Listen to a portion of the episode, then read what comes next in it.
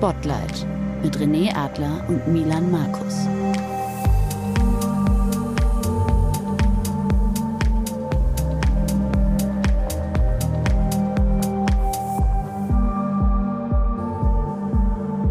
Willkommen zu einer neuen Folge Spotlight mit René und mir, Milan. Wir sind heute zu Gast im Atelier von Paul Schrader. Paul ist nicht nur Künstler, der mit seinen Bildern große Erfolge erzielt, sondern auch promovierter Jurist, der viele Jahre in einer internationalen Kanzlei als Anwalt gearbeitet hat, bevor er sich entschied, einen völlig anderen Lebensweg einzuschlagen. Wir wollen erfahren, welchen Effekt diese 180-Grad-Drehung auf seine Persönlichkeit und sein Ego hat und wie sich der bewusste Schritt in die Öffentlichkeit anfühlt. Milan, ich kann, glaube ich, äh, getrost behaupten, es gibt so Bereiche, ähm, wo man sich wohler fühlt und wo man sich nicht wohler fühlt. Äh, der Sport, äh, da fühlen wir uns beide wohl. Politik, da bin ich komplett blank, äh, da fühlst du dich wohl. Ähm, heute sitzen wir hier im Atelier von Paul Schrader, seines Zeichen äh, Künstler. Und ähm, ich glaube, ich trete dir nicht zu Namen zu sagen, bei der Kunst bist du blank.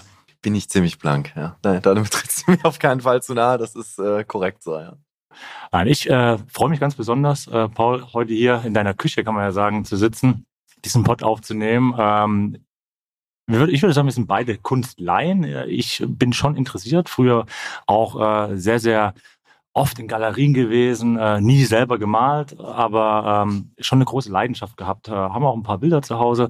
Umso mehr äh, freut es mich jetzt hier einfach mal mit dir die nächste Zeit über über deine Kunst, über dein Leben als Künstler zu, zu reden und vor allen Dingen, wie du da hingekommen bist. Ja, ganz herzlich willkommen erstmal hier in der Küche. Ja, danke dir. Das ist ja mehr als eine Küche. Ne? Ja, also, es ist so ein, so ein Zwischending. Es ist so eine Kunstküche. Ja, du lebst und arbeitest hier im Atelier. Ja, ja, ja. Es ist so ein, ein also für alle, die es jetzt nicht sehen, ähm, ein Haus, also dann so ein Fabrikgebäude, was, was mehrere Stockwerke hat, wo unten eine Küche quasi ist und dann die, die Bilder hängen und oben ist das Atelier, wo dann die Sachen entstehen. Und äh, so kommt das hier alles zusammen.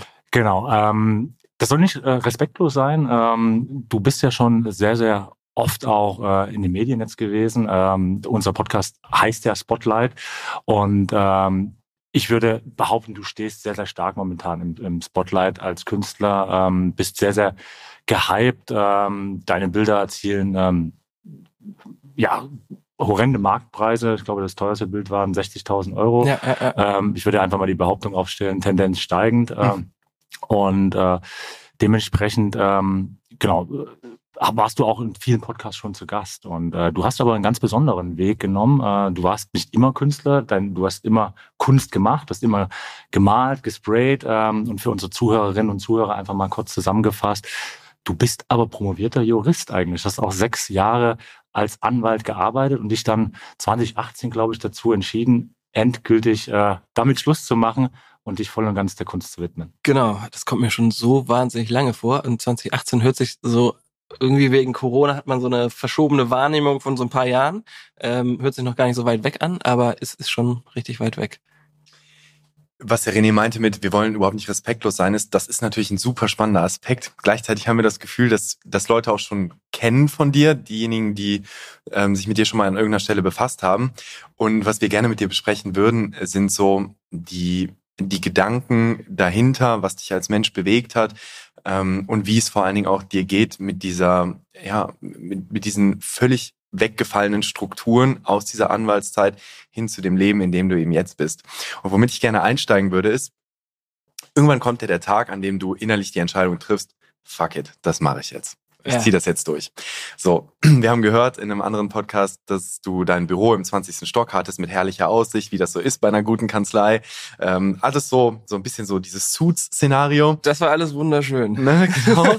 und ähm, und wir, was uns zum Einstieg interessiert ist, erinnerst du dich daran, was du für einen Gedanken hattest, als du das letzte Mal in diesen 20. Stock gefahren bist, deine Utensilien abgegeben hast, deine Keycard abgegeben hast und wusstest, so, jetzt mache ich's. Ja, das, das war schon krass. Ähm, also der letzte Tag, oder meinst du den Tag, als ich gekündigt habe? Weil das, das war, das also das sind relativ, zwei verschiedene Sachen, genau. Genau, das war ein relativ langer Prozess. Äh, das hat fast ein Jahr gedauert äh, von diesem ersten Gedanken okay, eigentlich, also die Kunst läuft so gut, ähm, aber du hast diesen Job und du bist da auf dem Weg irgendwie äh, in die Partnerschaft und, und ähm, baust dir deine Mandanten auf und das war ähm, alles so auf dem richtigen Weg und dann zu sagen, ich verkaufe jetzt Bilder, hm. obwohl es schon lief, ne? aber du kannst es ja in die Zukunft nicht so vorhersagen und so ein festes Gehalt äh, ist ja was äh, traumhaft Schönes. Also das, das gibt einem ja Sicherheit und gerade, äh, man soll es nicht verallgemeinern, aber als in Deutschland ist das einfach so, ne? Man geht eigentlich diesen sicheren Weg und selten das Risiko. Und das war jetzt mal Vollrisiko ähm, so eine Karriere aufzugeben. Das Studium, das hast du noch und du bist auch noch deine An deine Anwaltszulassung und du bist auch noch Rechtsanwalt, aber deine Mandanten hast du nicht mehr. Ähm, das ist dann weg. Und da zu sagen, ich verkaufe jetzt Bilder, das ist irgendwie komisch. Und dafür hast du so lange studiert. Das ist mhm. ja ein wahnsinnig langes Studium mit erstem Examen, Doktorarbeit, mhm. zweites Examen. Bis neun, neun Jahre war ich da irgendwie in der Universität, mehr oder weniger. Hast du klassisch die Promotion zwischen erstem und zweitem gemacht? Genau. Ja. Genau. Und ähm, das war eigentlich auch die schönste Zeit, diese Promotion, weil du da so richtig in die Tiefe kommst. Ähm, kommen wir bestimmt an anderer Stelle nochmal drauf, so wie so ein Fokus dann ja. funktioniert. Aber ähm, ja, dieser Moment, als du deine Keycard abgegeben hast, dein Schreibtisch ist aufgeräumt, deine Akten, du hast ja so 100 Akten, du hast ja so mehrere Verfahren immer parallel, ähm, die schließt du dann und gibst sie deinem Kollegen und du denkst so, wow, krass es ist alles clean. Du hast, du lebst ja in so einer Taktung. Also du verkaufst ja deine, deine Zeit, die wird ja gebildet und da rechnest du alle sechs Minuten quasi ab. Wenn dich jemand anruft, dann hast du so ein, du hast so eine Leiste am Computer, äh, wo verschiedene Stoppuhren drauf sind, die auf die Mandanten sind. Und du bist im permanenten Stress, Kann weil du vom, ja. Vom Steuerberater. Ja, genau. Der Hund. und du, du musst ja jede Minute was Produktives machen. Und auf einmal das weg und dein E-Mail-Postfach ist weg. Ähm, also du kriegst keine neuen E-Mails mehr. Aber was war das, das überwiegende Gefühl? War das Angst vor dem Neuen, Freude vor dem Neuen oder Angst vor dem Ungewissen? Nee, ich habe das ganz gut getimt. Ich habe gesagt, ich war, glaube ich, im Juni raus, Ende, Ende Mai, glaube ich, war, war so der, der, der letzte Tag. Und dann 1. Juni. Und dann bin ich gleich, äh, keine Ahnung, war ich mit Louis Vuitton in Paris und äh, hab, hab geile Sachen gemacht. Also ich hatte nicht äh, so eine Zeit dazwischen, wo und man muss das auch sagen, das lief ja schon sechs Jahre, also die Kunst. Das war jetzt ja nicht, dass ich gekündigt habe und gesagt habe, ich fange jetzt was völlig Neues an, sondern der, der Ball war ja im Rollen mhm. und ist dann ehrlicherweise auch erst richtig explodiert, ähm, als ich die komplette Zeit hatte, äh, um die da reinzustecken.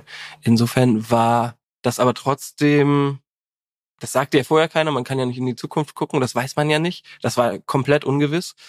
Ähm, insofern war das schon eine spannende Zeit. Und dann erstmal dieses, ich habe mir einfach für mich gesagt, ich versuche das jetzt ein Jahr. Und wenn das nach einem Jahr nicht klappt, dann, dann werde ich halt wieder Anwalt. Also dann war das halt das Risiko. Wäre das jetzt eigentlich auch noch möglich? In meiner Vorstellung ist es so, dass gerade im Bereich der Juristerei sich auch unheimlich viel tut, egal in welchem Fachbereich du unterwegs bist, dass du im schlimmsten Fall der Fälle nach fünf, sechs Jahren immer noch sagen könntest, ich komme zurück. Ja, da hast du recht. Ähm, da tut sich wahnsinnig viel. Aber ich glaube, was du gelernt hast, ist lernen zu lernen. Ähm, also du kommst wahnsinnig schnell wieder rein. Du ja. kannst dich da wieder reinfummeln. Ähm, und das musstest du im Job sowieso immer machen, weil sich natürlich alles weiterentwickelt und das hat man gelernt dazu nachzuschlagen. Äh, du hast ein Grundgerüst und ein Verständnis. Also das würde ich sagen, geht. Du hast halt aber keine Mandanten und du, du brauchst diesen Mandantenkontakt und dadurch wächst das und dadurch wächst auch deine Bekanntheit auch innerhalb einer Kanzlei. Kriegst du eben Fälle, weil du das kannst und dafür bekannt bist und diese Bekanntheit, die fehlt einem dann irgendwann und dieser Mandantenkontakt. Was mich interessiert, Paul, ist, äh, gab es da diesen einen Punkt, dass du gesagt hast, ähm, die Kunst, ja, die lief, die lief gut, dieser eine Punkt, dass du dir vielleicht gesagt hast, okay, wenn du, wenn ich diesen Punkt erreicht habe, dann setze ich alles auf die Karte Kunst. Also äh, so auch als als Sicherheitsnetz zu sagen, okay, wenn ich jetzt, wenn meine Bilder x 1000 Euro kosten oder wenn ich äh, so und so viel Umsatz gemacht habe oder wenn ich so und so viele Bilder verkauft habe, dann äh, reicht das, um vielleicht davon leben zu können? Nee, das, also das ähm, ging gar nie um das Geld. Ähm, da, es ging eigentlich eher um die Zeit. Ähm, also ich hatte, das kann man heute, äh, hört sich ein bisschen lustig an, ich hatte 35.000 Euro zurückgelegt und dachte, damit komme ich jetzt ein Jahr irgendwie über die Runden und ähm, wenn nichts reinkommt. Und ähm, ich brauchte einfach mehr Zeit. Also ich hatte quasi zwei Fulltime-Jobs und ähm, musste mich entscheiden, was soll irgendwie leiden, was kriege ich noch hin. Ähm, und habe dann gesagt, die Chance als Künstler, die ist so gering, die hat man eigentlich nicht. Ähm, und die habe ich jetzt. Ich habe so ein, so, ein, so, ein, so, ein, so ein Gefühl, dass da gerade was ist. Und ich habe das Gefühl, dass es möglich ist, mehr zu malen. Und ähm, dann, das, das war eigentlich der, der entscheidende Punkt, dass man gar nicht, dass es irgendwie finanziell passt, ähm, sondern dass es die Möglichkeit gibt, noch mehr Zeit freizuräumen, um, um zu malen, um, um das zu machen. Und ich glaube, dann wenn man dafür nachher bezahlt wird, weil jemand ein Bild kauft, dann ist das das größte Kompliment und dann ist es auch das Schönste, dass jemand das so wertschätzt und einem auch die Zeit einräumt, weiter malen zu können und weiter machen zu können und kreativ sein zu können, ähm, weil du kannst nicht sagen, in zwei Stunden irgendwie nach der Arbeit male ich ein Bild. Also das ist, ja, ja. Äh, das ist so dieser kreative Prozess, der braucht eine Idee, der, der braucht so einen Flow und, und das ist ganz schwer, das so irgendwie noch mit reinzuquetschen.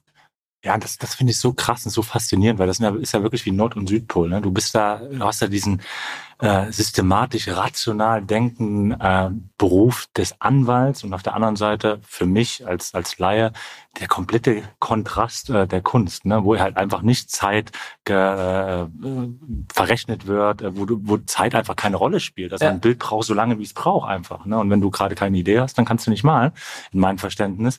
Ähm, deswegen, das ist, das ist für mich echt krass, dass du da quasi wirklich von einem Extrem ins andere springst. Wobei es auch, also das ist richtig, ähm, was du beschreibst, dass die da so diese Gegensätze sind und was dann aber ähm, gleich ist, ist dieser Fokus. Also du hast einen mhm. Text und schreibst den und versuchst den schön zu schreiben und, und rundest Sätze ab und du formulierst ihn nochmal neu und bist da sozusagen auch in so einem kreativen Prozess drin. Und dann dasselbe hast du natürlich beim Bild auch und machst noch die letzten Ecken und wo ist noch ein Detail, was verbessert werden kann. Also das ist natürlich handwerklich und das andere mhm. sitzt du irgendwie im Büro. Aber vom, vom, vom geistigen Aufwand ist es ein bisschen ähnlich. Außer dass es mhm. auf einem anderen handwerklichen Level vielleicht ist. Mhm. Gibt es irgendein Element deines alten Berufs als Anwalt, was du vielleicht jetzt gerne äh, in dein jetziges Leben integrieren würdest oder was du gar vermisst? Ja, ich habe es geliebt. So, also wenn du mit so einer Akte anfängst, dann kriegst du erstmal ungeordnete E-Mails und dann das so zu sortieren und nachher hast du es wie auf so einer Perlenkette. Und wenn das aufgeht, das ist so der schönste Moment. Also dann sagst du, ich habe jetzt hier meine Anklageschrift oder so. Mhm. Klageschrift heißt das. Sonst ist man im Strafverfahren. ähm, aber das ist genau dasselbe Gefühl, wenn ein Bild, die Komposition am Ende fliegt und du sagst, okay, ist fertig. Das ist so ein, so ein, so ein Klickgefühl. Und ist geil. Also das. Ich habe mir, also in der Vorbereitung, wenn man deinen deinen Weg so nachverfolgt und sich mit deinem Instagram-Account beschäftigt und einfach so ein bisschen über dich recherchiert, dann ist es ja oft so, bei dir war das auf jeden Fall so und grundsätzlich ist es ja oft so, dass die Dinge im Nachhinein total logisch erscheinen. Ja. Und dass es einfach ganz natürlicherweise A zu B zu C führt. Mm, und dass das eigentlich auch so durchgetaktet war und von dir mit so einem Masterplan, äh, ja, eigentlich quasi so mit roten Fäden am Billboard zusammengeführt wurde. genau. Ähm, den Eindruck könnte man bekommen, auch wenn man hier reinkommt. Ne? Das ist natürlich wirklich Bilderbuchkünstlerleben auf eine Art bei dir hier. Ähm, wenn man es inszenieren würde, dann oder wenn so, ein, wenn so ein Requisiteur das inszenieren würde, würde man denken, wahrscheinlich so, wenn er gut ist. Ähm, wie viel Strategie war es denn am Ende jetzt, wenn du zum jetzigen Zeitpunkt mal zurückguckst und wie viel war wirklich A, sich zu B, zu C, zu D und so weiter ergeben? Ähm, also ich bin wirklich der letzte Stratege. Ich kann das äh, im, im Rechtsanwaltsberuf ganz gut für andere denken. Also ich kann dann schon eine Strategie äh, aufmachen, aber für mich selber null. Das ist alles äh, hingewürfelt und ähm, dass das funktioniert, wundert mich selber. Und da verliert man aber auch die Außen- und Innenwahrnehmung ist ja oft eine andere.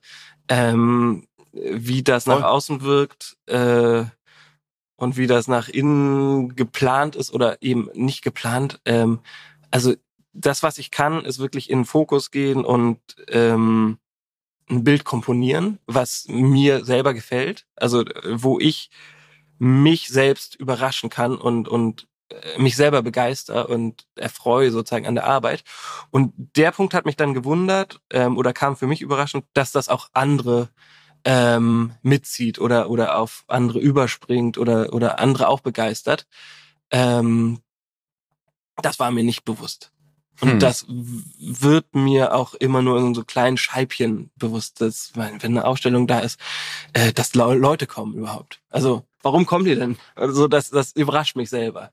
Das macht ähm, mich sehr sympathisch. Aber äh, wie gesagt, auch da, mir fällt es als Außenstehender total schwer zu glauben, dass das alles so ungeplant, also beweist mir wieder mal, weil ich, bin, ich bin jemand wieder mit Lachen. Ich versuche immer so, ja, zwei, drei Schritte vor und äh, würde am liebsten wissen, wie das dann ausgeht. Und äh, wir reden da oft drüber und sagen, nein, einfach mal machen und dann gucken, was bei, bei rumkommt. Und das ist ja das beste Beispiel. Aber gerade als Jurist, und ich habe auch viele viele Juristenfreunde und die haben mir mal gesagt, das werde ich nie vergessen, du musst eigentlich jedes eventuelle Szenario äh, für deine Klienten überdenken, was könnte passieren, genau. auch wenn es niemals eintreten wird. Genau, da so. heißt es cover your ass und, und mhm. zeig wenigstens auf, ne, welchen Weg, also wollen wir rechts, links oder geradeaus gehen, dann könnte das und das und das passieren und dann kann am Ende der Mandant entscheiden.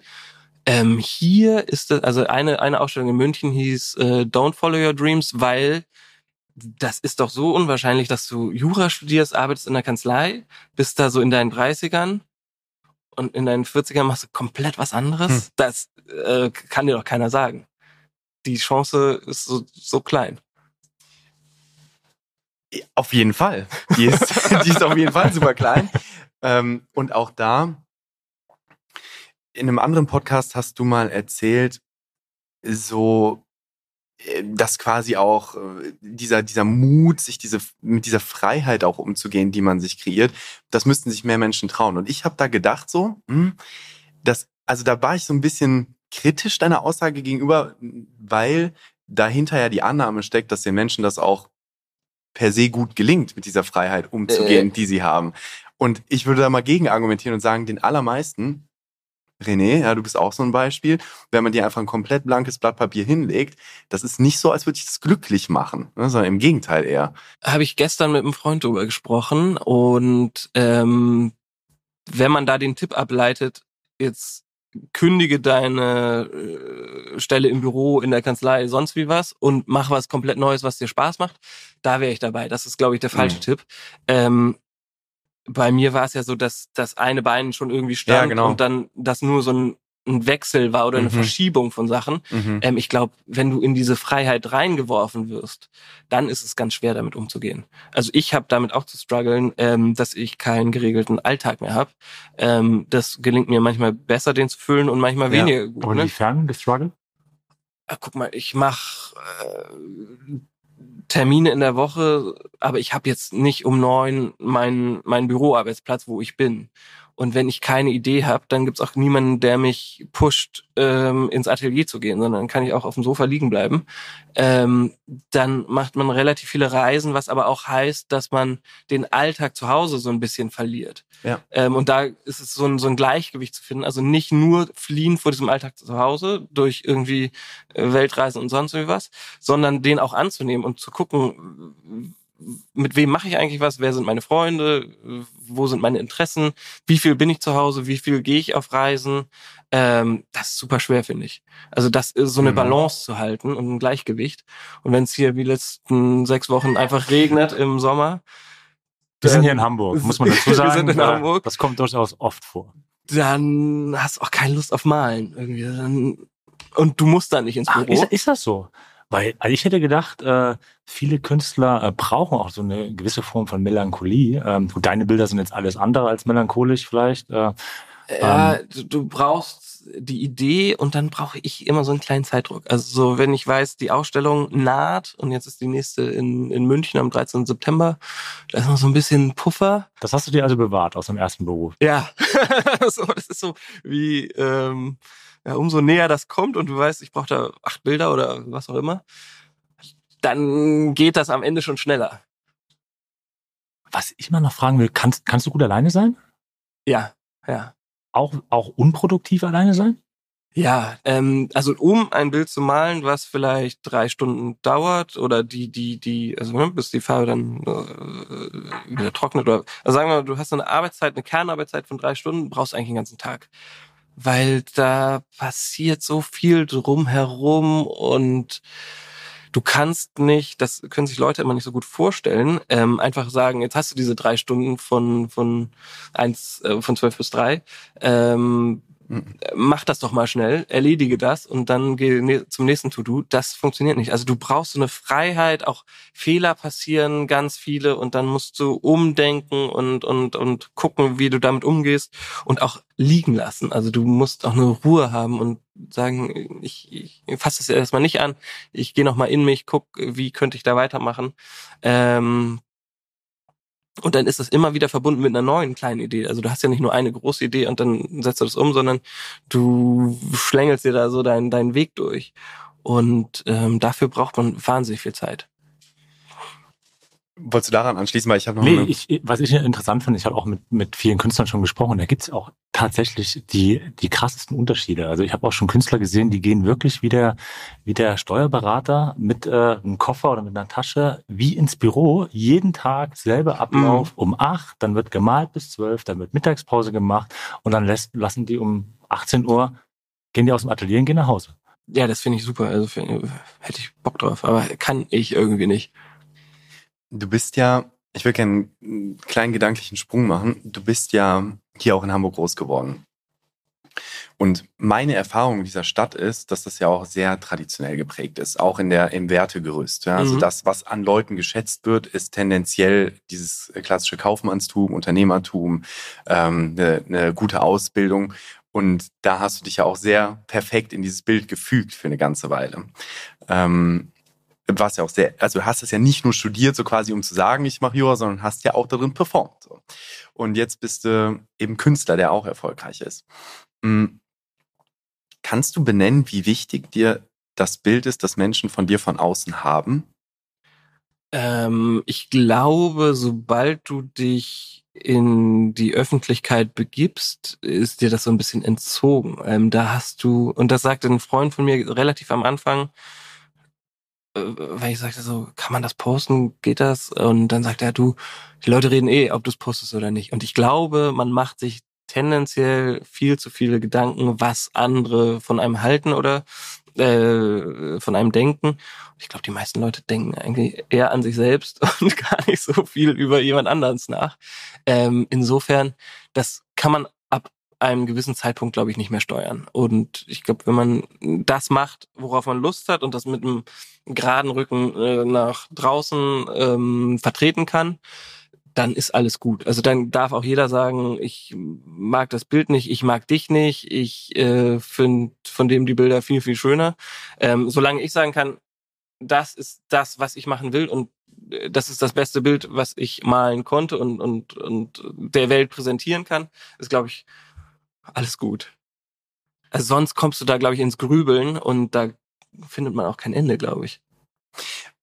Ich stelle mir das so vor, wenn ich mich jetzt in deine Person reinversetze, dann stelle ich mir das so vor, so, ah, der Paul, der Alleskönner ist ja krass. Also, und dann kommst du hier rein, dann sieht das eben auch noch aus wie in der Kulisse und äh, ist einfach so fast ein bisschen zu perfekt, so in allen Elementen, dass man denkt so, ey, kann das real sein oder ist das auch quasi inszeniert von dir selber, so, ne? Also, also nicht, dass ich das unterstelle, äh, überhaupt nicht, sondern einfach nur die Frage so, sind Elemente da drin von, finde ich schon geil, auch wenn man es von außen so sieht, oder ist das wirklich einfach aus dir so erwachsen, wie es hier ist, wie dein Leben eben auch sich heute Das ist komplett so erwachsen. Also ich hätte da keinen Stylisten oder sonst. Du musst das vielleicht mal als, das können wir jetzt nicht zeigen, aber so als als Bild ich hänge hier eigentlich die ganze Zeit in zerlöcherten T-Shirts und Jogginganzug rum und äh, kraxel durch die Farbe. Ähm, und dann hast du natürlich Instagram mit so äh, Bildern, die so eine Spitze vom Eisberg zeigen, ne? wenn man irgendwie beim Champagner auf einer Ausstellung sitzt. Das prägt dann wahrscheinlich mehr, weil von dem anderen sieht man nicht so viel. Ja. Und auch die Bilder, ähm, bis eins entsteht, sind ist 90 Prozent fehlgegangen. Also das ist, als ob du ein Fußballer bist und permanent den Elfmeter verschießt. Aber macht's, also ich überlege jetzt, nee, ich, über- ich überlege jetzt gerade, ähm, ob das nicht sogar äh, mal super interessant und charmant wäre, einfach auch diesen Prozess äh, mal an der Öffentlichkeit zuzuführen. Weil die meisten, also inklusive dir, Milan, haben ja kein Verständnis davon, wie so ein Bild, ähm, ja, äh, Aber glaubst du, sie hätten mehr Verständnis? Weil, also, weil du musst ja auch in diesem, wenn du so ein Büromensch bist und einfach dein ganzes Leben anders gelebt hast, selbst wenn du es vorgeführt bekämst, hätte ich Zweifel, dass jemand das nachfühlen kann, dass das produktive Zeit ist, die kein Pinsel oder irgendwas auf der Leinwand unterwegs ist. Mhm. Also selbst wenn du es zeigst, glaube ich, würden die Leute denken, faul. Du, du als allererster. ich? Du würdest als allererster sagen, du oder deine Mutter, ihr würdet beide sagen, dass, äh, Lass meine einfach, Mutter aus dem Einfach faul, faul. Ja, du machst ja gar nichts. Ja, das höre ich oft. Also so, Ja. das, auch Isa sagt das gerne, die die so mein Management macht. Ja, also stell dich jetzt mal nicht so an. Wovon bist du denn müde? Und du denkst, ja, die Ja, Milan, Milan kennt das auch. Also der, der nimmt sich auch gerne mal ein, zwei Stunden äh, einfach nur um nachzudenken. Ne? Ähm, das ist mir auch fern. Nicht, dass ich nicht Vielleicht nachdenken brauche ich ihn kann. einfach, weil es so langsam funktioniert. Aber ja, das same bei mir. Nein, aber das Thema, ähm, wir haben, passt auch ganz gut. Ähm, Instagram ist ja ein großes Thema bei dir. Ne? Und äh, du hast auch immer wieder gesagt, ähm, es ist das größte Schaufenster einfach und auch ein Geschenk. Also bitte korrigier mich da, wenn ich was falsch wiedergebe. Ein Geschenk, dass ich, dass wir die Möglichkeit haben, über die sozialen Netzwerke meine Kunst noch mehr Menschen zugänglich zu Du machen. kriegst einfach eine Sichtbarkeit, ähm, die äh, ein ganz wichtiges Anfangsstadium ist, sozusagen, um Leute dann ähm, in eine Ausstellung zu bringen. Also ich finde, eine Ausstellung ist immer noch mal das allergrößte Herzstück äh, von von so einem äh, künstlerischen Kalender. Also das ist immer so das Highlight, wenn Leute wirklich in echt, also du sitzt hier davor, drei Meter Bild, da kannst du drei Meter drunter schreiben, da versteht keiner. Aber wenn du Mhm. davor stehst, ne, siehst du einfach, was für Dimensionen das hat ähm, und was für Changierungen, in welchem Licht und wa- was da passiert. Aber Instagram ist auf jeden Fall mal die Vorstufe, damit da überhaupt jemand kommt.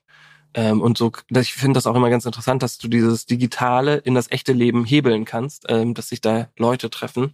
Und ähm, ohne das würde es, äh, wie so vieles wahrscheinlich heutzutage nicht Aber funktionieren. ist ja schon, äh, ich will gar nicht sagen, ein smarter Ansatz, äh, aber ist schon anders wie die normale Kunstwelt, äh, vielleicht für alle Zuhörerinnen und Zuhörer. Äh, auch da, Paul, bist du viel, viel besser bewandert als ich. Läuft das ja über normale Galeristen. Du hast einen Galerist, äh, Galerist der deine Bilder ausstellt, dich ja vermarktet, kann man schon sagen. Du hast irgendwann mal gesagt, nein, ich mache das äh, D2C, äh, Direct to Consumer, wie es ja jetzt gängig ist. Ich nutze meine eigenen Kanäle, um meine Kunst nach außen zu tragen. Und da kam so ein bisschen das, was, was du, wo du sagst, ja, das sieht so nach so einem perfekten Plan aus. Das war eigentlich, ich hatte gar keine andere Wahl, ähm, weil als Jurist, da bist du irgendwie so der malende Anwalt, da nimmt dich kein Galerist ernst. Ähm, und ähm, wie hätte das denn sonst funktionieren sollen? Also du kannst nicht an der Galerietür klopfen und sagen, wollt ihr mich aufnehmen? Äh, das funktioniert nicht, sondern eigentlich im Kunststudium werden auf der Akademie die Galerien auf die Künstler aufmerksam und du hast da so ein Netzwerk, das hast du alles nicht, wenn du da ähm, nicht drin bist. Und insofern, ich hatte keine andere Wahl und dann ist das so hingeschlittert. Und das Hm. hätte ich auch nicht gedacht, dass das irgendwie funktioniert. Und das war auch gar nicht der Plan, irgendwie mal was zu verkaufen, sondern ich wollte eigentlich nur malen. Und dann hast du, wann kam das raus, 2013 oder 14 Instagram, dann hast du das einfach mal so geteilt und eher planlos, muss ich sagen. krass. Und ähm, jetzt habe ich den Faden verloren, weil ich noch irgendwas erzählen wollte, was da dran hing. Instagram-Vermarktung, der malende Anwalt. Dass du nicht wahrgenommen wirst von den Galeristen. Aber das Krasse ist ja, jetzt gibt's ja nicht weniger. Ach so, genau. Und dann merkst du so als Anwalt, äh, und das, das wusste ich, äh, oder das kriegst du mit, du bist in der Kanzlei und du hast deine Mandanten als Partner und die teilst du dann mit deinen Associates, aber du hältst das schon auch alles schön tight, weil das ist das, was das ist alles, was du hast. Du hast einen Schreibtisch, einen Computer, ein Telefon und noch ein Fax und deine Mandanten. Und alles andere ist ja wertlos. Ähm, da frage ich mich, warum machen das nicht mehr Künstler? Dieses ganz wertvolle, also der Kontakt zu den Sammlern. Warum gibst du das irgendeinem Galeristen? Und wenn der dich droppt, dann droppt er dich und du hast wieder nichts. Also du kennst den Wert, den diese Beziehung zu deinem Sammler hat. Und warum würde man den freiwillig aufgeben? Also es würde kein Anwalt machen. Steckt da Eitelkeit drin? Weil das halt so ist, wie das Game funktioniert und dieses sich selber ins Schaufenster stellen ist vielleicht nicht so schicklich für den einen oder anderen? Das ist auf jeden Fall ähm, am Anfang so gewesen und das hat sich dann ja immer mehr, also es ist das Letzte, was man machen kann, ist, wenn du in der Galerie bist und hinter dem Rücken des Galeristen verkaufst, also so aus dem Studio raus, das ist sozusagen unterste Schublade. Ähm, aber wenn du keinen Galeristen hast, dann ist das auch okay. Ähm, und ich glaube, da ändert sich die Welt auch so ein bisschen. Ne? Ähm, aber natürlich, Kunstmarkt ist sehr eng gehalten und auch äh, ich weiß immer nicht mit Absicht, also es gibt ja auch den Kunstmarkt nicht. Das sind ja alles einzelne Akteure, die jeder äh, macht da so, wie er kann oder will. Ähm, und da kann man auch nicht sagen, die Galerien und das sind alles einzelne Menschen. Ähm, also das muss man irgendwie differenzieren. Ähm, aber jedenfalls, ich liebe es und es sind auch immer nette Sammler. Es sind immer sehr interessante Typen. Also ich liebe es, wenn jemand im Studio vorbeikommt oder auf den auf den Ausstellungen äh, man ins Gespräch kommt. Ähm, auch so einen Kontakt zu halten. Und ein Bild kauft man nicht so wie so ein T-Shirt, wo man Voll. in den Laden geht und wieder rausgeht, sondern man lernt sich kennen.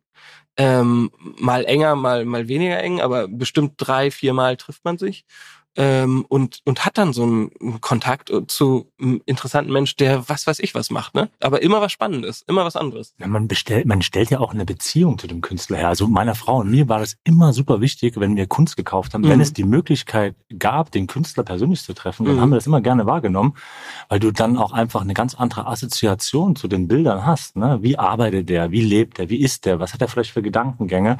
Äh, um dann halt deine, deine persönliche ähm, Interpretation dieses Bildes irgendwie zu kreieren. Genau, und ich glaube, wenn du, wenn du auf, auf äh, Kunstwerke schaust, ähm, du kennst auch immer den Künstler, ob das ein Picasso ist, ein Basquiat, ein Twombly. Du hast ein Bild von diesem Menschen auch im Kopf und das transportierst du ja. Also natürlich kommst du irgendwann an eine logistische Schwierigkeit. Ähm, also eine Ausstellung in Miami zu machen, ist nicht so einfach. Äh, das, da machst du nicht ein Pop-up eben mal selber, ähm, sondern da brauchst du eine Galerie im Prinzip um als Dienstleister aber eher und nicht ähm, also als als Verkäufer, also als dieser klassische Verkäufer werden die immer oder was, das kann man auch gar nicht so generell sagen, aber für mich funktioniert es ganz gut in dem Kontakt zu den, zu den Sammlern selber. Und mir macht das auch Spaß. Also neben dem Malen ähm, noch, wenn ein Interessierter sagt, ich würde gerne mal das Studio sehen, wo kommt das eigentlich her, wo, wie ist die Geschichte, dann, dann steht ihm das offen. Also dann äh, freue ich mich immer, wenn jemand kommt und, und so ein Bild selber abholt oder ähm, so einen Eindruck gewinnt. Wie reagieren die äh, Galeristen darauf? Sagen, nee, der Schrader, der untergräbt hier unsere, unsere Markt hier, der ist der, der Antichrist. Also, ich die denken da gar nicht groß drüber nach. Wahrscheinlich haben die ganz andere äh, Gedanken. Ich ja, habe keine das, Ahnung. Ja, aber das ist ja schon eine Entwicklung, die du aufzeigst. Es gibt ja nicht wenige, ähm, auch in der Vorbereitung. Magnus Recht, Recht ja. ist ja auch einer, ja. Äh, der jetzt auch ein Buch geschrieben hat, äh, How to Become a Successful Artist, äh, der ein, eins zu eins, weiß nicht, ob du es gelesen hast, das beschreibt, was du ja äh, en Detail praktizierst. Ja. Also äh, den direkten Kontakt zu den Kunden zu pflegen, das ist eigentlich eine, eine Währung, die viel, viel mehr wert ist, sich eben nicht als Künstler von der Kunst zu entkoppeln, wie man es vielleicht früher kennt. Äh, ich glaube, Milan, äh, äh, wenn ich sage Andy Warhol Bild, du weißt nicht, wie der aussieht. Ähm, Andy Warhol nicht. Äh, oder Gerhard Richter. Also, Die Bilder, ja. Äh, Wirklich. So, und ähm, insofern, wenn man dein Instagram, also man weiß ja auch, deine Bilder das ist Paul Schrader. Und das ist auch eine, eine Währung. Und das fand ich einfach nochmal smart, dass du sagst, mein Bild ist nicht vorbei, wenn ich diesen Holzrahmen da rumhaue, sondern du sagst da immer so schön, der Rahmen ist ja viel größer. Ne? Du Ja, inszenierst ja. das in dreitägigen äh, Vernissagen, äh, du, du lädst die Bilder mit Energie auf äh, und ich, ich kann aus eigener Erfahrung sagen, das ist einfach so clever, weil ich kaufe auch viel lieber Kunst, wenn ich aus einem guten Gefühl mit ein bisschen äh, ähm, guten Leuten herum, mit einer Partyatmosphäre, anstatt ich irgendwie äh, Mittwochmorgen irgendwo in eine, in eine leere Galerie gehe und mir das vierte Mal das Bild anschaue. Ja, und vor allem, also das finde ich immer so wahnsinnig, ähm, dass die Galerien dann, wenn du da Mittwochmorgen reingehst, ne, du bist da ganz alleine, ähm, und dann kriegen die ja meistens nicht ein Hallo über die Lippen. Also du kommst da rein und bist erstmal so unwillkommen. Also so fühlt sich das, finde ich, immer an. Und da habe ich gedacht, nee, das, ich möchte das schon gerne zugänglicher machen äh, und nicht so abschotten und äh, dann ganz besonders, äh, sondern da soll wirklich je und Kunst ist, finde ich, erstmal nicht zum Kaufen da oder zum Sammeln, sondern zum Anschauen. Und das auch für jeden. Und darum ist auch bei einer Ausstellung jeder willkommen. Also ob das jetzt äh, Schüler sind, die sagen, das ist mir viel zu teuer, aber ja, guckst dir trotzdem an, du bist ganz herzlich willkommen, kriegst auch irgendwie äh, einen Drink, also jetzt über 18, ne? Ja. O-Saftschorle. genau. Aber ähm, dass man so eine Zugänglichkeit schafft und dann auch eine Energie in die Ausstellung. Also darum mag ich gerne einfach über ein langes Wochenende eine Ausstellung. Die muss dann nicht einen Monat gehen, ähm, sondern dass du da nicht alleine bist, dass da andere Leute sind, äh, dass du äh, neben dem Rahmen einen schönen Raum hast, Musik hast, vielleicht, also dass du andere Sinne noch bedienst, ähm, ja, dass du abends einen Drink hast und und äh, dann dann entsteht da so eine Stimmung, in dem oder in der die die Bilder einfach nochmal ganz anders wirken. Wo- Wo, ist die Idee rausgeboren? Weil, ähm, weißt du, warum ich das frage? Das erinnert mich, ähm, das ist ein ziemlich großer Vergleich. Äh, äh, ich weiß, du bist selber New York-Fan, äh, äh, Andy Warhol, Basquiat, das sind so, sagt man, eine Kunstvorbilder oder äh, Künstler, auf die du Ja, dich sind vielleicht berufst oder beziehst. Ich meine, Basquiat auch äh, Sprayer gewesen. Große Du hast- Namen auf jeden ja, Fall. Ja, aber auch in New York, äh, äh, äh, Andy Warhol, das ist ja alles so diese, diese Bowery, das ist ja alles die Bewegung in den 80er Jahren in, in New York gewesen, die neben der Kunst mit Schauspielern, Model, Sängerin, was sich einfach, ja, ergeben hat. Äh, ist das was, wo du sagst, ähm, na, daran orientiere ich mich oder daher ist die Idee ge geboren oder dass ich mache das jetzt hier wohl wissend, Hamburg ist nicht New York, aber 4.0 oder das hat damals funktioniert, das funktioniert auch heute. Witzigerweise war das ein Freund von mir, der gerade aus Berlin kam und ähm, der hat da ein paar Jahr, Jahre gelebt und äh, sagte so, wir müssen, wir müssen eine Party machen. Ja, so, äh, Party und Kunst, also so wirklich abends, ne, richtig Krach. Ähm, das passt ja nicht. Also dann weißt du, da eines ist dunkel und da hast du Strobolichter und äh, dann hast du die Kunst und eigentlich eine weiße Wand und so ein ruhiges Museum, was du dir so vorstellst, ne? Und jetzt das beides übereinander konnte ich mir jetzt nicht vorstellen. Und dann hat er aber da irgendwie so dran festgehalten. Und dann haben wir uns ein, ein White Cube gemietet. Ähm, das war die erste große Ausstellung. Und gesagt, okay, wir fangen um 14 Uhr an. Und um 19 Uhr macht die Bar auf und dann gibt's Drinks und dann haben wir äh, Erkan von 5 Sterne Deluxe hat aufgelegt, ähm, hat um, keine Ahnung, 19 Uhr oder 20 Uhr die Plattenspieler angemacht und dann ging das bis 4 Uhr nachts. Da war so eine Energie drin und wir hatten tagsüber, konntest du reingehen, da waren Leute mit dem Kinderwagen und, und äh, konntest ganz in Ruhe im Hellen dir die Bilder angucken und dann wurde es immer dunkler und immer besoffener. Und das war so geil. Also das hat funktioniert. Und das war ein. Es Genau, das war eine Atmosphäre. Ähm, und dann, ich hatte natürlich eine Heidenangst um die Bilder. Klar. Und die Leute wurden immer besoffener Mhm. und wanken da so. Aber es ist nichts passiert. Bis heute ist noch nie ein Bild kaputt gegangen. Ähm, es ist, Leute haben irgendwie so einen natürlichen Respekt davor und, und, und, äh, aber das war so eine Stimmung, die, und das hätte ich auch keinen Monat durchgehalten, ne? aber das war genau richtig, dass das Freitag, Samstag, Sonntag, Sonntag war noch so ein bisschen Katern und, und äh, da rumhängen und dann kamen noch ein paar Leute mit dem Hund oder äh, im Kinderwagen und das war geil. Aber kannst du dann abends auch deinen roten Punkt dann dran kleben? Ähm, Oder ist das nur bis noch. 17 wir Uhr waren möglich? dann, wir waren dann ähm, essen mit meinen Eltern und meiner Schwester kein Bild verkauft. Ja, so eine Scheiße mache ich nie noch, nie wieder. Ich habe hier irgendwie 15, 16.000 Euro äh, rausgehauen, ne? irgendwie 12.000 Euro hat der Raum gekostet und dann noch, was da alles noch dazu kommt. Ähm, und dann zwei Wochen später waren, glaube ich, alle Bilder verkauft.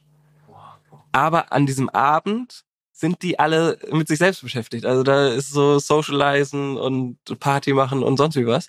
Da kauft keiner. Heißt vielleicht auch gar keine Zeit, wirklich in Ruhe die Ja, und du hast dann aber, glaube ich, den Eindruck und den nimmst du dann mit und sagst, ach, mhm. an das Bild erinnere ich mich und das, das will ich nochmal sehen, kann ich nochmal im Studio vorbeikommen, schreibe nochmal eine E-Mail, ähm, ist das noch da? Und dann innerhalb dieser zwei Wochen, das war Wahnsinn. Und ich habe noch gesagt, dann mein nie wieder. also ich meine, das, das ist ja eine krasse Erfolgsgeschichte. Die, die, die gesamte Herangehensweise von dir, spürst du manchmal aus der Branche Neid von anderen, dass du es machst, wie du es machst und eben nicht an die Galerien zum Beispiel gebunden bist? Hm, nee, nee, ich glaube, das äh, behalten dann andere wahrscheinlich. Das passiert dann eher hinterm Rücken, wenn es passiert. Ähm, aber eigentlich so Feedback ist in 99 Prozent der Fällen sehr positiv und und und nett ist so ein komisches Wort, aber sehr freundlich gemeint immer oder oft. Ähm, es gibt schon aber Leute, die sagen, ey, das, was du machst, das kann ich auch, äh, Farbe auf dem Leinwand werfen. Äh, so das, das hört man natürlich oft oder öfter. Ähm, aber das hörst du auf jeder Kunstausstellung. Das, das könnte mein Kind, das ist wahrscheinlich wie als Fußballer, ey, meine Oma hätte den reingemacht. denkst, ja, das habe ich jetzt, ich habe mich selten gehört. wenn du auf dem Platz stehst, denkst auch, ey, da, äh, keine Ahnung, das ist so eine Millisekunde und äh, ne? also du stehst ja nicht umsonst da. Also ja. Du hast ja schon äh. ganz schön eine Weile davor performt. Ähm, aber das, also generell ist Feedback oder das, was bei mir ankommt, ähm, schon eine ganz positive Resonanz. Wir haben uns eben auch gefragt, du hast ja mit eigentlich mit allen Menschen, mit denen wir in diesem Format sprechen, gibt es irgendwo mh, hm, einen Bruch, entweder ins Spotlight rein oder eben plötzlich raus. Auf jeden Fall ist es aber so, dass tendenziell in irgendeinem Lebensbereich viel Währung angehäuft wurde, mit der du danach eigentlich aber nicht mehr bezahlen kannst. Mhm. Ja, so ähm, bei René jetzt zum Beispiel eben als Fußballprofi, in der Sekunde, wo du raus bist, ja, ist das dann einfach, hast du viel angehäuft da aus der Zeit, aber so richtig einsetzen kannst du es nicht mehr gut. Und bei dir war das ja auch so mit dem, mit dem Anwaltsthema. Da hast du ja unheimlich viel imaginäres Kapital, jetzt nicht. Ne, du gibst das aus, ne? Das ist einfach weg. Ja. War das irgendwie so eine Art, hast du da eine Art Schmerz mit empfunden, dass das einfach wie tot ist jetzt plötzlich? Nee, weil ich glaube, ich konnte dadurch eine Sache ähm, ganz gut. Also erstens diese, diese Bindung an meinen Mandanten, äh, die fiel mir in der Kanzlei schon immer sehr, ich will nicht sagen leicht, aber ich, ich mochte das. Und ich kann eine E-Mail schreiben mit einer Anrede, Mittelteil und Schluss.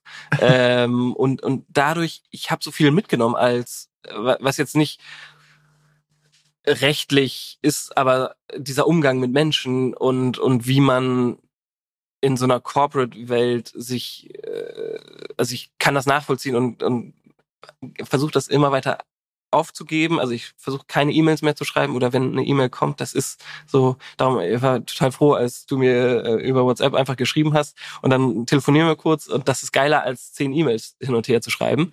Ähm, aber das habe ich alles mitgenommen und das bleibt irgendwie.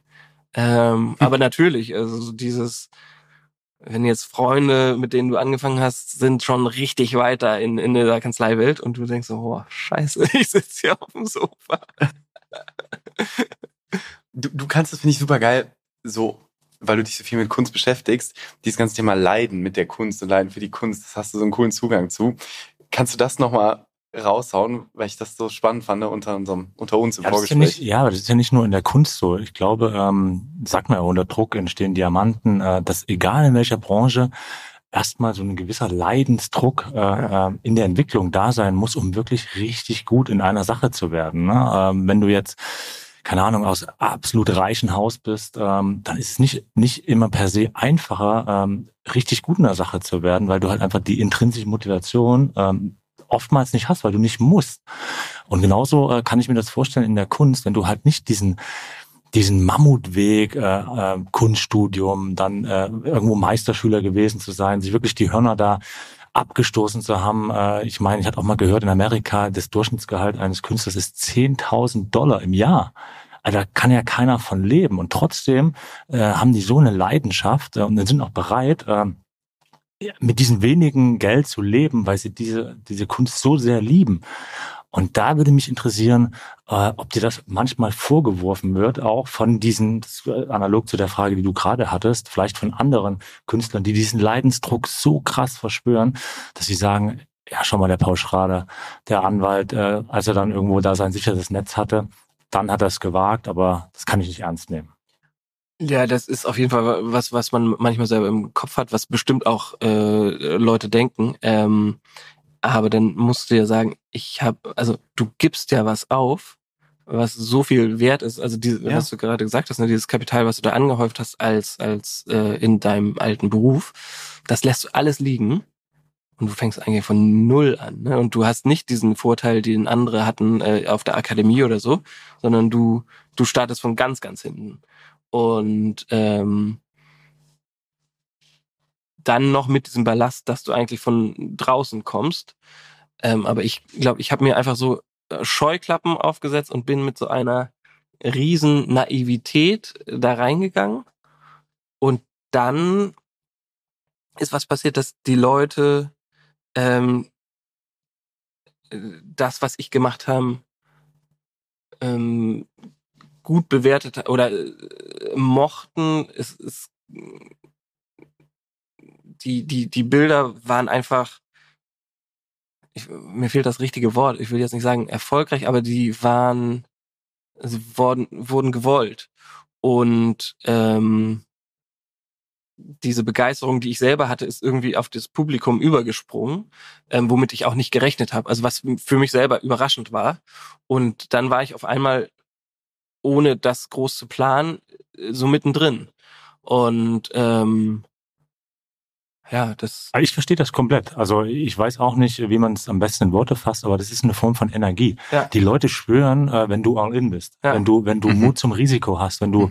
die Eier hast, auf gut Deutsch gesagt, äh, äh ja, äh, Sicherheit aufzugeben äh, und für eine Sache so sehr brennt, das merken die Leute einfach. Und ähm, dann sind die Bilder auch einfach gewollt. Und das merkst du auch an den Bildern. Also ähm, dieser Prozess ist ja so ein wahnsinnig langer, äh, bis, bis ein Bild fertig ist. Ähm, das muss jetzt gar nicht zeitlich lang sein, aber von den Misserfolgen. Also äh, wenn ich da äh, in New York mit meiner Freundin stand, ähm, die hat das dann mal live miterlebt, weil sonst bin ich meistens alleine. Wie viel, dann kippt dir ein Bild um im Wind oder dann fliegt da eine Biene rein in die, die Stelle, die gerade fertig ist. Und Was machst du denn da? Du bist, also wirklich, du bist wie ein, so stelle ich mir das vor, ein Fußballer, der, der gerade übers Tor geschossen hat beim Elfmeter. Und der, der guckt das ganze Stadion zu und du denkst dann so, oh Alter. Ähm, dann gehst du einfach, machst eine Pause. Dann gehst du einfach raus, gehst zum Sport, gehst in eine Bar, wenn es abends ist, oder versuchst dich dem zu entziehen. Ähm, viele denken dann ja, dann wirst du da ganz wild und äh, drehst da durch und dann wird, kommt dann Meisterwerk raus. Das ist wirklich sehr langsam, sehr koordiniert, sehr strukturiert und sehr durchdacht. Also du, du kannst da mit Emotionen nicht so richtig weit kommen. Also, ich, ich hatte immer gedacht, also wirklich, ähm, wenn du dann, keine Ahnung, mit dem Bild nicht zufrieden bist, dann hat alles überpinselt und äh, ähm, hörst du ja auch oft, ne? Das ja, klischeehafte, ja. Äh, eigentlich schon ein fast perfektes das Bild. Das hast du, das hast du, dass du dann neu grundierst und sagst, okay, das, das wird alles nix. Also du gehst dann auf null runter, aber das wird dann nicht ein Meisterwerk, in dem du da äh, wild äh, rum äh, tanzt oder so. Das wird eher noch schlimmer. Also man kennt das ja, wenn man irgendwie ja, was ja. verbessern will und dann wird's immer, immer, Den immer einen schlimmer. kleinen Pickel ausdrücken. Ja, ja, ja. Komplett rote Nase. Das kennen wir gut. Kennt jeder gut. Nein, aber was, was, äh, was ich echt total spannend finde, und ich will ja auch nicht zu tief reinbohren, ist, ähm, gerade du hast ja gesagt, so Überbleibsel aus deinem Anwaltsjob. Sei es denn die E-Mail, ja. die da noch drin ist. Ich glaube das nicht, Paul. Das ist irgendwo, und wenn es unbewusst ist, ist noch da. Das kann man ja nicht weglöschen irgendwie. Und ich glaube einfach, dass das unbewusst eine Riesenstärke von dir ist, ob du es willst oder nicht, dass du einfach verstehst, wie der, ich sage jetzt einfach Künstler 4.0, Vertrieb macht auch. Ob das jetzt über Instagram ist, ob das über, und zitiere wieder Magnus Rech, äh, Professor in Yale, ähm, äh, der hat gesagt, und das ist jetzt ein bisschen provokant, Netzwerk ist wichtiger als die eigentliche Kunst. So, ja, also Banksy hat das ja so schön gesagt. Das Bild ist fertig, du legst den Pinsel nieder und dann fängt die Kunst an. Da ist schon was dran.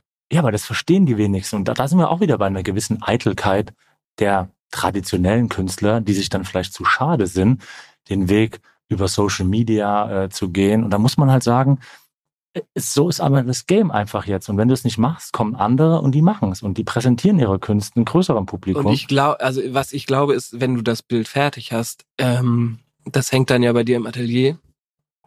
Aber ein Bild lebt davon, dass es gesehen wird. Also du musst es auf was für eine Art und Weise auch immer irgendwie an Leute bringen. Also ob es eine Ausstellung ist oder ob es digital ist wie auch immer, aber wenn es da hängt und keiner kennt, dann gibt es das eigentlich nicht. Das ist wie in jeder, nicht nur Kunst, sondern wie in der Wirtschaft auch. Sichtbarkeit ist alles. Ne? Und ich denke, das, was du jetzt gerade gesagt hast, ich denke da ganz oft auch an Schauspieler im Moment, Schauspielende, ähm, die jeder hat ein Handy mittlerweile, du kannst kreieren. Mhm. Du kannst kreieren selber und du kannst dich sichtbar machen. Du musst es aber wollen. Und du musst auch die Disziplin haben, auf eine Art das zu tun und eben nicht passiv zu warten, dass jemand hier reinläuft, dein Bild sieht oder eben dich in der, auf einer Agentur-Homepage sieht und denkt, den muss ich aber jetzt für die Rolle haben. Das wird nicht passieren, also das passiert ja, bestimmt, das aber kann das, mal sein. Ja, ja, aber eben die Exzellenz heute, also ich verstehe sozusagen auch emotional jene, die sagen, nee, dafür bin ich irgendwie vielleicht nicht Künstler geworden, nicht Schauspieler geworden, um das Vertrieb ist im zu Prinzip ja auch noch ein anderer Beruf, ne? Also das Korrekt, ist ein das anderer ist Teil des, des Berufs. Ähm, aber wenn du ein Bild nicht präsentierst oder nicht, nicht eine Sichtbarkeit erzeugst, dann, dann, dann ist das einfach nicht da. Und da zählt halt rein strategisches Verständnis, eben vertriebliches Verständnis, ähm, weiß ich nicht, Key Account Management, wenn man mal so ganz wirtschaftlich unterwegs ist und so weiter und so fort. Und was René meint, das haben wir uns eben auch drüber unterhalten. Wir vermuten, dass es bei dir keine super bewusste Stärke ist, sondern es ist so natürlich in mhm. deiner DNA drin, dass das für dich wenn man dich darauf hinweist, dass das für andere vielleicht schwierig ist ja, oder überhaupt kann, kein natürlicher Ding ist, dass ja. du denkst so, hä? ja, normal. Das muss man doch sehen. Und wenn man das doch sieht, dann macht man doch irgendwas. Ja. Sei das Insta, sei das irgendein Cube-Mieten. So für dich ist das, glaube ich. Ja, ja, das, das kann gut sein. Ein bisschen also, deinen Kopf dahin zu bewegen, so, ey, das ist nicht normal für andere. Und für dich ist das so, ey, warum macht das denn keiner? Also was ich immer merke, ist, dass äh, Instagram, also du bist ja dann quasi Kameramann, du bist Fotograf, ich bin ein wahnsinnig schlechter Fotograf, ähm, alles in einem. Und äh, du bist ja auch so ein bisschen Entertainer. Ne? Oder sagen wir mal so, du bist kein Entertainer, der, der irgendwie was vorspielt, sondern du lässt Leute an deinem Leben oder an dem, was du machst oder an den Highlights irgendwie so teilhaben. Ähm, zum gewissen Punkt. Und ja, das klar. ist ja auch so, ne? Ähm, dass er was anderes als eigentlich ein Künstler ist. Ja, unbedingt. Äh, das krasse Gegenteil, sondern in der, also in meinem wirklich noch nicht mal laienhaften Wissen, sagt hier gerade, ich habe, als Picasso kenne ich jetzt auch das Gesicht, ja, den würde ich vielleicht noch erkennen, aber bei den wenig, äh, äh, so grundsätzlich Bilder, ob das jetzt diese Klassiker sind, Van Gogh, Monet und so weiter, natürlich erkennt man die, ja, aber den Künstler dahinter kein Plan. Und du hast das ja schon noch aufgelöst. Also auf deinem Profil sieht man dein Gesicht. Man ja, sieht, ja. man sieht in ja. Personalien und Werk und dich. Das ist äh, ganz interessant eigentlich, weil ich glaube, wenn du nur das Bild hast und das kann, also das Bild muss gut sein, ne? Da sind wir uns äh, alle einig, glaube ich. Also das Produkt, was am Ende, das, das muss gut sein. Ähm, aber dann, wenn du das mit dir selbst verknüpfst oder deiner Geschichte, äh, dann wird's, glaube ich, spannend für andere. Ähm, dann, dann weckt man irgendwie eine Neugier oder ein Interesse, ähm, wo natürlich oft der Vorwurf kommt, dein Gesicht hat da eigentlich nichts zu suchen, wenn es um Kunst geht. So, da, da kannst du weglassen. Und denk, ja, ist aber mein Bild, also auch mein Gesicht, also das gehört schon zusammen. Ist das, ist das, weil du einfach denkst, ja, eben, das gehört zusammen und das wird spannender? Ist das ein strategisches Vertriebsthema, dass du denkst, ich glaube, das kommt besser? Oder ist auch das wieder einfach, keine Ahnung, das mache ich halt da, aus dem Gefühl. Dann, ich habe keinen so einen, so einen Plan von ähm, Social Media Postplan. Ja, genau, wo wie passen die Farben gut zusammen oder sonst wie was, ähm, sondern ich mache das so wie, damit es mir nicht langweilig wird. Ähm, also so wie es gerade das Gefühl, also ich bin ein wahnsinniger Bauchmensch und wie das Bauchgefühl gerade ist, und dann weiß ich nicht, ist richtig oder falsch, aber ich mach's einfach mal. Weißt du, woran ich gerade gedacht habe? Ähm, Milan sagt immer ähm, zu mir, ähm, dass Menschen, wenn ich, wenn ich, deswegen, ich habe dich direkt angerufen, ähm, Milan sagt immer, wenn du Leute anrufst, ähm, die Menschen wollen dir eigentlich immer was Gutes. Also, oder wie formulierst du das immer? Oder? Dem René wollen Menschen tendenziell was Gutes, weil meine These ist immer, dass die Menschen nicht unbedingt bewusst, aber du spürst schon schnell, was ist die Intention von jemandem. Mhm. So, das ist, ich. und, und deswegen sage ich ganz oft, in, in dem Wirtschaftsjob, den ich mache, sage ich ganz oft, so diese Analogie sind Lehrer. Es gab immer einen Lehrer, der super tough war mit dir. Aber du wusstest eigentlich, der meint's gut. Der gibt Mhm. einfach nicht auf, dass Mhm. du dich entwickelst. Und deswegen sage ich oft, die Worte, die du sagst, sind nicht so wichtig, wie die Intention, mit denen du es Mhm. sagst. Sondern das, dieses, diesen Vibe, den kriegst du. Ja, ja, ja. Das Wa-. Warum sage ich das? Weil ich glaube, bei dir ist es genauso. Ne? Du hast ja auch das große Glück, dass du ähm, ja ein Netzwerk hast, Freunde hast, Multiplikatoren hast, äh, Influencer hast, die, die du nicht mal fragen musst. Äh, ich glaube, das, also auch da korrigiere mich bitte. Ähm, das liegt dir fern zu sagen, poste mal mein Bild. Nein, die machen das einfach und tun dir damit so einen Gefallen, auch im Vertrieb, weil sie einfach merken und dir das gerne tun. Ähm, das ist so ein, das kam jetzt gerade in meinen Kopf. Also Ja. das glaube ich schon. Ja, das glaube ich auch, kannst du niemanden fragen. Also das muss, also das ist mir auch unangenehm, wenn jemand mich fragt, kannst du mich da mal verlinken oder so. Das mache ich gerne, wenn, wenn ich da das Gefühl Mhm. habe und, und die Lust dazu habe. Mhm. Ähm, aber man, es ist ganz unangenehm, wenn man das muss. Mhm. Also auch bei so, ähm, ja, also, ja, wenn die Frage kommt, dann versteinerst du eigentlich schon so. uch. Ja. Ja, das ist dieses, dieses ähm, treibende Vertriebstum, ne? Mhm. dieses, dieses, Hand, dieses klassische Hunting eigentlich. Mhm. Ne? Und das dann im Privatbereich hat das ganz schnell so eine Ja, schlechte ja, ja. Färbung. Ne? Ja, das ja. ist ganz keine gute Energie. Ja, aber ich, und das ist wieder, das ist auch wieder Energie. Und ich glaube, das große Bild, ich nenne es jetzt mal den großen Rahmen, den du, den du äh, framest, äh, mit deinen äh, Vernissagen über drei Tage, mit deinem äh, Key Account Management, äh, dass du einfach deine potenziellen Käufer äh, mit Respekt äh, betrachtest und die auch pflegst. Denn ich glaube einfach, dass du das äh, langfristig auszahlt, dass eben Menschen dir was Gutes wollen. Und dann gibt's Mhm. halt einfach Influencer, die sagen, ich, ich mag die Kunst, ich mag Paul, warum soll ich das nicht posten? Das ist doch cool. Und das hat so einen immensen Impact auf, auf deine Entwicklung. Ich glaube, und das kann man nicht planen, glaube ich. Das machen Menschen einfach, weil sie was Gutes wollen. Und das ist eine Energie einfach. Mhm. Das hatte ich zum Beispiel auch, ähm, also man sagt ja immer, man soll so netzwerken und das äh, mochte ich nie.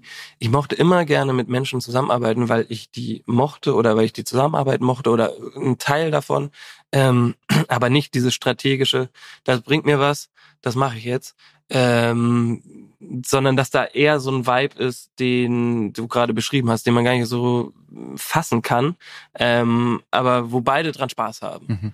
Ähm, und wenn es nachher was bringt, ja cool. Und wenn es nichts bringt, äh, auch nicht schlimm. Mhm. Ähm, aber wir mögen das beide. So. Das, das finde ich, das finde Voll. ich. Der Effekt dieser Lebensentscheidung von dir und vor allen Dingen auch natürlich des Erfolges, der damit einhergeht, ist ja, dass du mh, schon auch mit sozialen Schichten, Persönlichkeiten und Menschen in Kontakt bist, die dir im Anwaltsberuf sicherlich so weniger begegnet sind. ne? Mhm. ähm, um es mal ganz neutral zu formulieren. Und ich, ich weiß das aus meinem Leben, wenn ich zum Beispiel bei René, ähm, als ich ihn das erste Mal kennengelernt habe, also das Geld eines Fußballprofis das ist weit weg von dem, womit ich groß geworden bin. Und das, das macht dann auch was, hat mit mir was gemacht, in diesen Lebenswirklichkeiten plötzlich drin zu sein von anderen Menschen, so, ne? äh, die einfach mehr haben. Ja. Ähm, Und wenn man, glaube ich, nicht so sehr stark verankert ist und nicht so sehr bei sich ist, dann fängt man ja auch an, bestimmte Elemente davon auch nicht so schlecht zu finden. Mhm. ähm, und die Frage an dich ist, beobachtest du das, dieses Risiko an der einen oder anderen Stelle und was, wie würde es dir damit gehen, wenn quasi diese süßen, süßen Früchte auch der eigenen Prominenz und des auch mit Prominenz unterwegs zu sein, plötzlich wieder weg wären? Ja, das ist auch ganz witzig. Ich glaube, das ist auch wieder so eine, wo die äh, Fremdwahrnehmung mit der Eigenwahrnehmung so ein bisschen auseinanderdriftet. Ähm, ich freue mich ja, wenn ich alleine mit einer Leinwand bei mir oben im Studio stehen kann, ein bisschen Musik höre. Also da, da braucht's gar nicht viel. Mhm. Ähm, ich hatte in der Schule immer gedacht, reich ist man, wenn man irgendwie in, äh, im Restaurant nicht auf die Speisekarte gucken muss oder auf die Preise Mhm. bei der Speisekarte und wenn man zwei, dreimal in den Urlaub fahren kann. Mhm.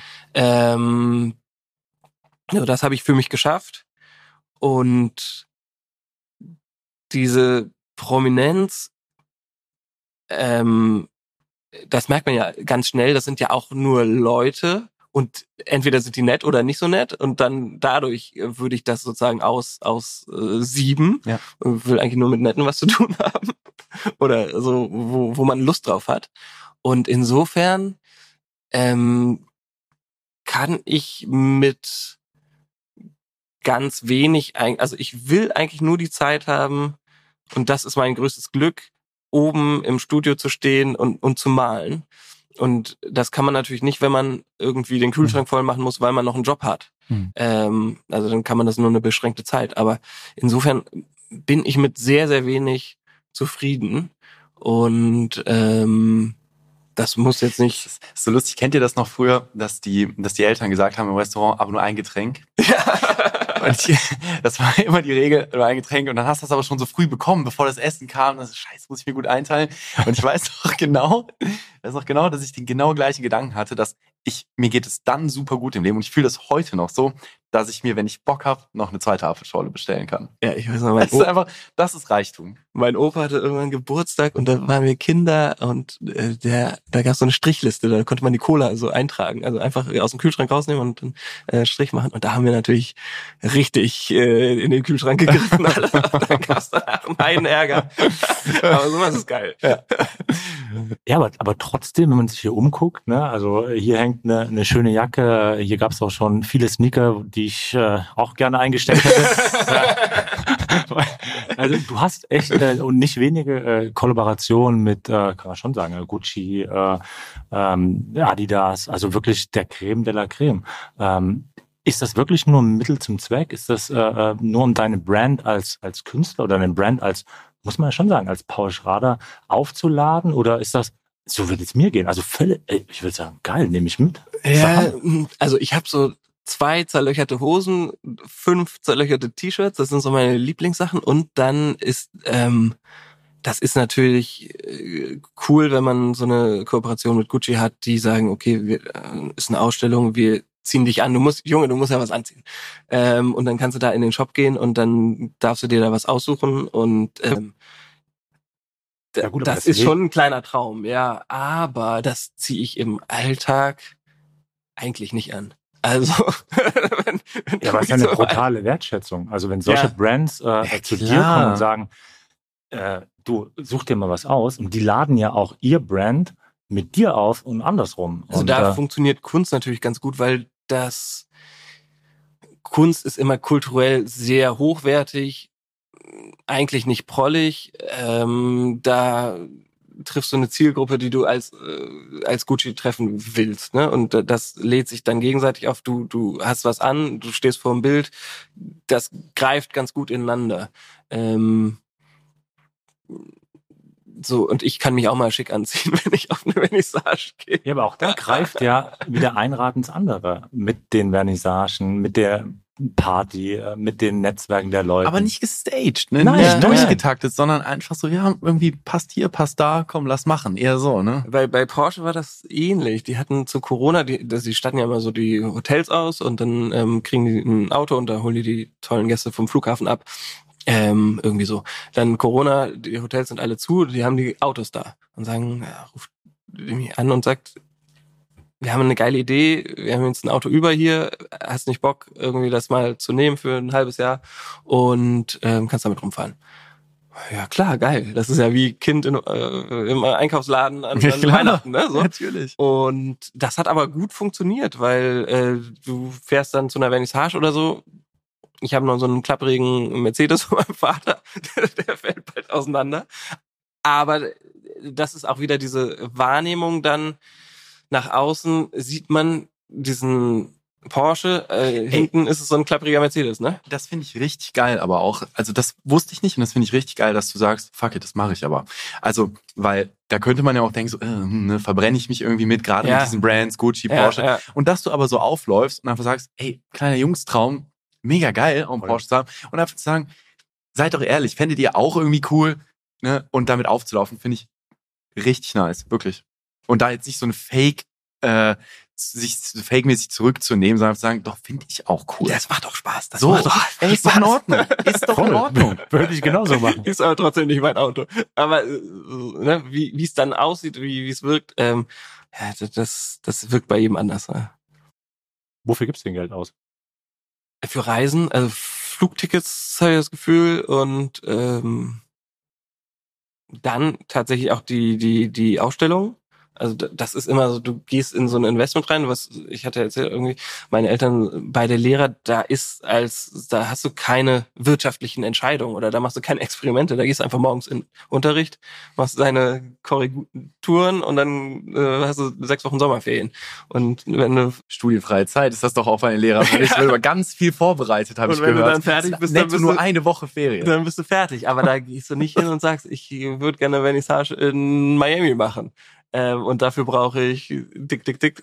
Ja, gut, das ist ja Job. Das ist Investment-Job. Also wenn du wirklich reisen, mich- akzeptiere ich, schöne Hotels, äh, keine Ahnung, aber Ja, das ist es eigentlich. Also essen gehen, viel essen gehen. Ähm, das hat aber auch damit zu tun, wenn Sammler äh, jetzt hier ein Bild angucken, dann gehst du schon noch mal essen danach irgendwie so und und äh, das ist irgendwie so ein Ist dir das meistens nett so? Weil wenn du auch natürlich, ich kenne das für mich, ich bin auch super gern allein und schätze das auch total so, ich brauche danach auch diese Zeit off. ne? Also, Also- so deswegen so ein, das ist dann auch nett, so diesen Sozialschalter kann man ja anmachen und dass das dann auch cool ist für den Abend, Ja. also wirklich auch nett.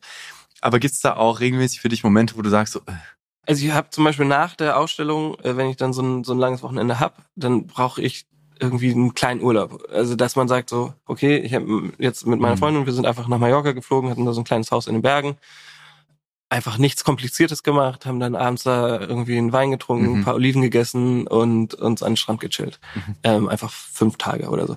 Das ist so dann schon Luxus, ne? Also du hast einmal diese Freizeit, du Mhm. musst nichts machen und und und sagst, okay, ich bin einfach mal raus. hast du, hast du einen Hang zu auf irgendeine Art und Weise Exzess? Also so die Party muss wild sein, nicht jetzt im Zusammenhang mit deinem Beruf, sondern grundsätzlich als Paul. Gibt's das so, dass du denkst, boah, ist geil, so Dinge so richtig krass intensiv zu erleben? Oder bist du eher so, nee, ist dann auch okay. Zwei Uhr passt, drei Uhr passt, genauso. Ich will mich schon noch morgen irgendwie halbwegs. Das ist eine Scheiße, weil du ähm, weißt, Ja, wir, hatten, wir hatten Donnerstag ein Dinner. Also das war so Pre-Dinner, ne? Donnerstag ist Aufbau, dann haben wir ein Dinner, 40 Leute, Tafel da rein. Ähm, und dann, der Kellner hat's echt gut gemeint mit dem Wein, ne? Also du hast schon echt einen guten Pegel. Freitagmorgen war das Gucci-Shooting. Ich hatte Augenringe bis zum Boden.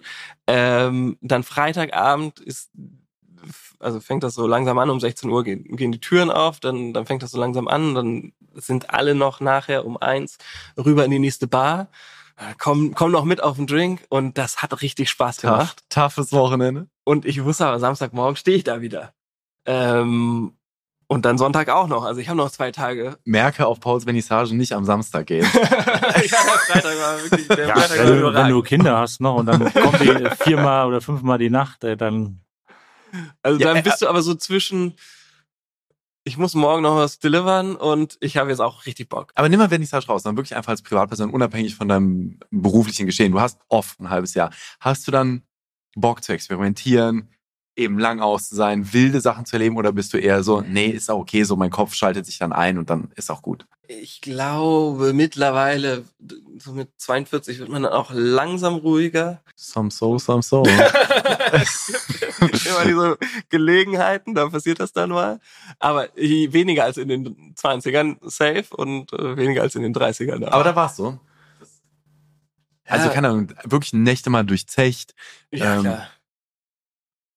Aber ich glaube dann vielleicht auch dieses, dieses Anwaltsein treibt einem das auch wieder so ein bisschen aus. Wobei äh, da ne, ist auch das Bild nach außen, äh, Krawatte und Anzug und dann, was da hinter den Kulissen die, abgeht. ich wollte ich wollte gerade sagen, das sind die, also so wie ich die Brüder kenne, das sind die schlimmsten. ja, ja, das ist so ein bisschen Batman-Style vielleicht. Mhm. Ähm, und äh, ja, ich bin tatsächlich kein wahnsinnig suchtanfälliger Mensch, aber also Freizeit und irgendwie die Gelegenheiten äh, und dann wirst du da eingeladen und hier und dann, ja, dann passiert das schon.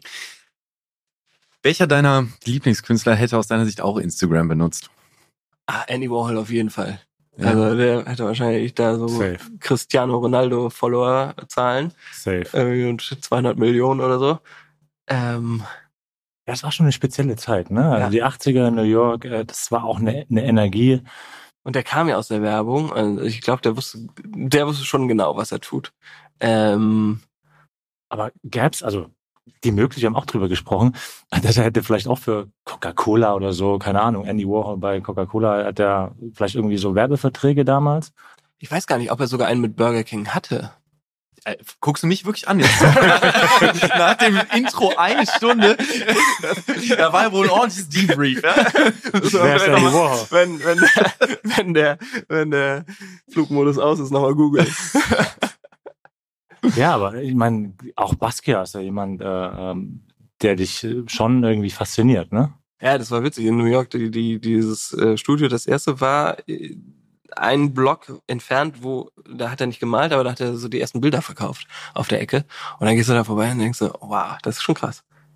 Ja gut, da hast du in New York echt viele Ecken, ne, ähm, wo du, also wenn man irgendwo was mit Kunst zu tun hat oder in der Kunstwelt was werden will, für alle Kunstliebhaber, wurde mir gesagt, dann musst du in New York präsent sein. Ja, das, das irgendwie hat die Stadt so einen Charme, also das merkt man.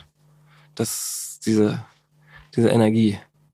Ich würde gerne ganz zum Ende vielleicht auch nochmal auf dieses ganze Thema Freiheit eingehen, diese Freiheitsliebe an dir.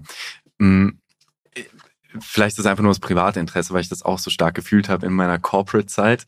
Und ich erinnere mich, dass du an anderer Stelle eben gesagt hast, du sitzt da im 20. Stock und bist eben noch als Anwalt tätig und denkst, das ist schon geil, objektiv und ist auch schön, aber guckst raus und fühlst in dir so, boah, da draußen ist irgendwie Zeug, was los ist, Dinge entwickeln sich. Und du sitzt da jeden Tag. Und du sitzt da jeden Tag.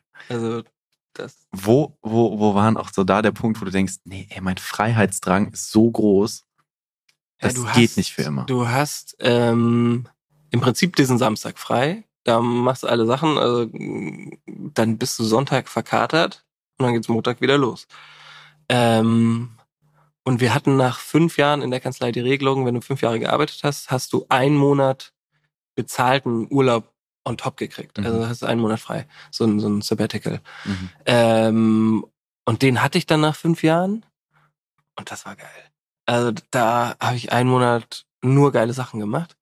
Und danach habe ich diese Freiheit so ein, du, du spürst es ja nicht. Du bist ja wie so in ja. deinem Käfig und ja. das ist normal. Ja. Also für Menschen ist ja immer das normal, was gerade passiert oder oft. Ähm, und du gewöhnst dich an Sachen. Und da warst du so ein ganz kleines bisschen aus dieser Gewöhnung raus. Und dann habe ich danach gesagt, okay, geil, ich arbeite jetzt nur 80 Prozent, ähm, nehme den Freitag frei und kann dann mehr malen.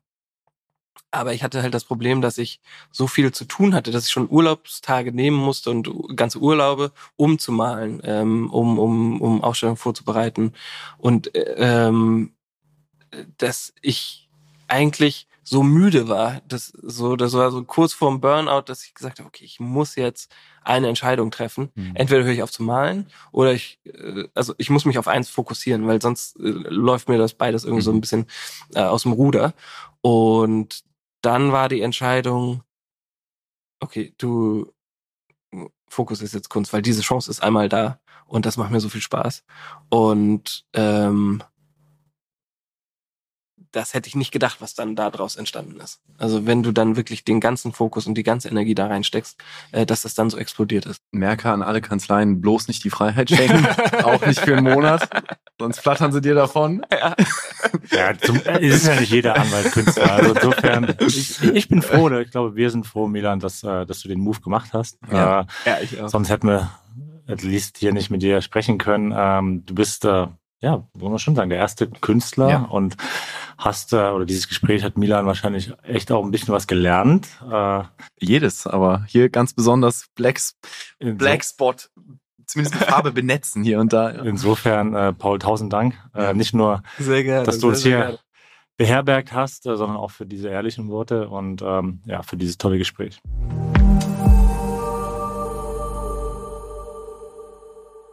Dieser Podcast wird produziert von Podstars bei OMR.